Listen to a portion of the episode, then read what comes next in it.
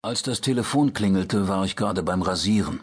Ich legte den Rasierapparat zur Seite und ging rüber zum Telefon auf dem Nachttisch. Es ist acht Uhr, dreißig, Mr. Hayden, sagte mir eine Frauenstimme. Ich bedankte mich und rasierte mich fertig. Ich streifte mir ein weißes Hemd über und zog dazu den guten blauen Anzug an, den ich in Toronto gekauft hatte. Ich fischte die dunkelblaue Krawatte mit dem dezenten Muster aus meinem Koffer und nahm drei Anläufe, sie zu binden, bevor der Knoten die Größe hatte, die ich mir vorgestellt hatte.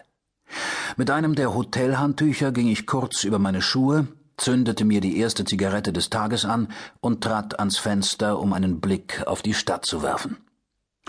Es war mein erster wirklicher Blick auf Olean. Ich war gestern Abend mit einer kleinen Maschine von Toronto über Buffalo in die Stadt gekommen. Die Taxifahrt vom Flugplatz war nicht gerade berauschend gewesen. Um diese Zeit sah die Stadt aus wie jede andere Kleinstadt auch, in der schon die Bürgersteige hochgeklappt waren. Es gab zwei Kinos, das Olean und das Palace, und eins hatte schon die Außenbeleuchtung abgeschaltet. Ein paar Bars waren noch geöffnet. Ich war direkt zum Olean Haus gefahren und gleich zu Bett gegangen. Auch jetzt, bei Tageslicht, hatte die Stadt nichts Besonderes aufzuweisen. Das Hotel hatte vier Stockwerke. Mein Zimmer lag in der dritten Etage und das Fenster ging hinaus auf die North Union Street. Die Olean Trust Company war direkt gegenüber, zwischen einem Kaufhaus und einem kleinen Drugstore. Die Straße war achtspurig und auf beiden Seiten parkten Autos mit der Schnauze in Richtung Bordstein. Fast alle Parkplätze waren besetzt. Ganz rechts sah man gerade noch das Gebäude der Exchange National Bank. Es hatte acht Stockwerke und war damit doppelt so hoch wie jedes andere Gebäude in der Nähe.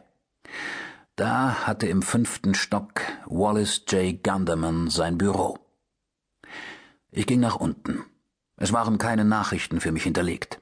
Die Frau mit den grauen Haaren hinter dem Empfangstresen fragte mich, ob ich noch eine Nacht bleiben würde. Ich sagte, das würde ich. Dann griff ich mir das Lokalblatt aus dem Zeitungsständer und ging damit in den Frühstücksraum. Überall plapperten Geschäftsleute und Sekretärinnen zu ihrem Morgenkaffee. Ich hockte mich an einen Tisch ganz vorn. Nebenan debattierten ein paar Anwälte über eine Anhörung zu irgendwelchen Bebauungsplänen. Ich entschied mich für Rühreier mit Schinken und dazu schwarzen Kaffee und überflog den Olean Time Herald. Der Name Gunderman tauchte einige Male auf. Er saß in einem Ausschuss der Stadtverwaltung und war Vorsitzender eines wohltätigen Männerclubs. Solche Sachen eben. Ich genehmigte mir noch einen Kaffee und unterschrieb die Rechnung. Die Luft draußen war warm und klar. Ich marschierte den Häuserblock entlang, machte an der nächsten Kreuzung kehrt und ging wieder zurück zum Hotel. Es war halb zehn, als ich wieder in mein Zimmer kam. Ich suchte Gandermans Nummer aus dem Telefonbuch und ließ mich von dem Telefonisten des Hotels verbinden. Büro von Mr. Ganderman, guten Morgen, sagte ein Mädchen. Mr. Ganderman, bitte. Darf ich fragen, wer John Hayden? Ich vertrete die Barnstable Aktiengesellschaft. Ich konnte hören, wie sie Luft holte. Einen Moment bitte, sagte sie.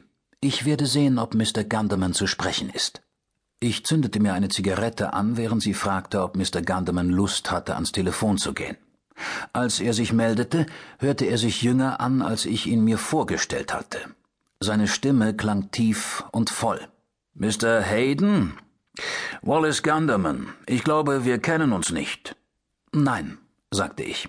Ich vertrete die Barnstable Corporation, Mr. Gunderman, und ich wollte fragen, ob Sie Zeit hätten, dass ich heute Nachmittag mal bei Ihnen vorbeikomme. Sind Sie gerade hier in Olean? Ja. Und worum handelt es sich? Soweit wir wissen, besitzen Sie ein ansehnliches Stück Land oben im Norden von Alberta, Sir. Unsere Gesellschaft hat ihren Sitz in Toronto und interessiert sich. Ach so. Mr. Gunderman? Nein. Einen Moment mal, Sir. Er schien sich zusammenzureißen, um nicht laut loszubrüllen. Sie halten mich anscheinend für einen ausgemachten Trottel, Mr. Hayden. Sie glauben wahrscheinlich, weil ich mich einmal habe über den Tisch ziehen lassen, können Sie es nochmal versuchen. Aber ich falle nicht zweimal auf denselben Schwindel rein. Ich habe einmal den Fehler gemacht, auf das umschmeichelnde Gerede von einem von euch kanadischen Vertretern hereinzufallen. Ich habe einen Haufen Geld für das unbrauchbarste Land der Welt ausgegeben. Ich ließ ihn reden. Er machte sich gut. Das ist fünf Jahre her, Hayden. Ich habe einige Zeit gebraucht, bis ich mir selbst wieder in die Augen gucken konnte. Aber jetzt bin ich über den Ärger hinweg. Ich war ein verdammter Idiot. Ich habe mich zwar auch vorher schon mal reinlegen lassen und ich werde mich sicher noch einmal reinlegen lassen, bevor ich abtrete, aber ich bin kein so gottverdammter Idiot, dass ich den gleichen Fehler zweimal mache. Einmal habt ihr es geschafft, mich hereinzulegen. Ihr habt mir eine Lektion erteilt und verdammt, ich habe meine Lektion gelernt. Ihresgleichen Hayden hat mich einmal aufs Glatteis geführt. Aber ich habe meine Lektion gelernt, verdammt nochmal. Ich kaufe nicht noch einmal Land, auf dem man bestenfalls Elche weiden lassen kann. Nein, danke. Mr. Gunderman, verdammt nochmal, haben Sie mir denn nicht zugehört? Ich habe kein Interesse. Lassen Sie mich eine Sache sagen, Mr. Kanderman. Sie verschwenden Ihre Zeit und meine noch dazu. Ähm, es gibt hier anscheinend ein Missverständnis, Mr. Gunderman, und so wie wir das geklärt haben, werden Sie sehen, worauf ich hinaus will. Ich weiß schon jetzt, worauf Sie hinaus wollen. Ich atmete tief durch. Mr. Gunderman, Sie scheinen zu glauben, dass ich Ihnen Land zu Wucherpreisen verkaufen will sagte ich. Aber das ist nicht der Fall. Ich bin hier in Olean, um Ihnen im Namen der Barnstable Corporation ein Angebot zu unterbreiten, um Ihr Land zu kaufen. Am anderen Ende herrschte eine ganze Weile Stille. Ich zerdrückte meine Zigarette im Aschenbecher. Habe ich Sie richtig verstanden, Mr. Hayden? Ich habe gesagt, ich bin hier, um Ihnen ein Angebot für Ihr Land in Alberta zu machen. Wir haben Ihnen vor einiger Zeit geschrieben, aber Sie haben den Brief nicht beantwortet. Einen solchen Brief habe ich nie bekommen. Ich bin ganz sicher, dass er abgeschickt wurde. Auf jeden Fall einen Moment bitte. Vielleicht kann ihn meine Sekretärin irgendwo ausgraben. Von der Barnstable Corporation, sagen Sie?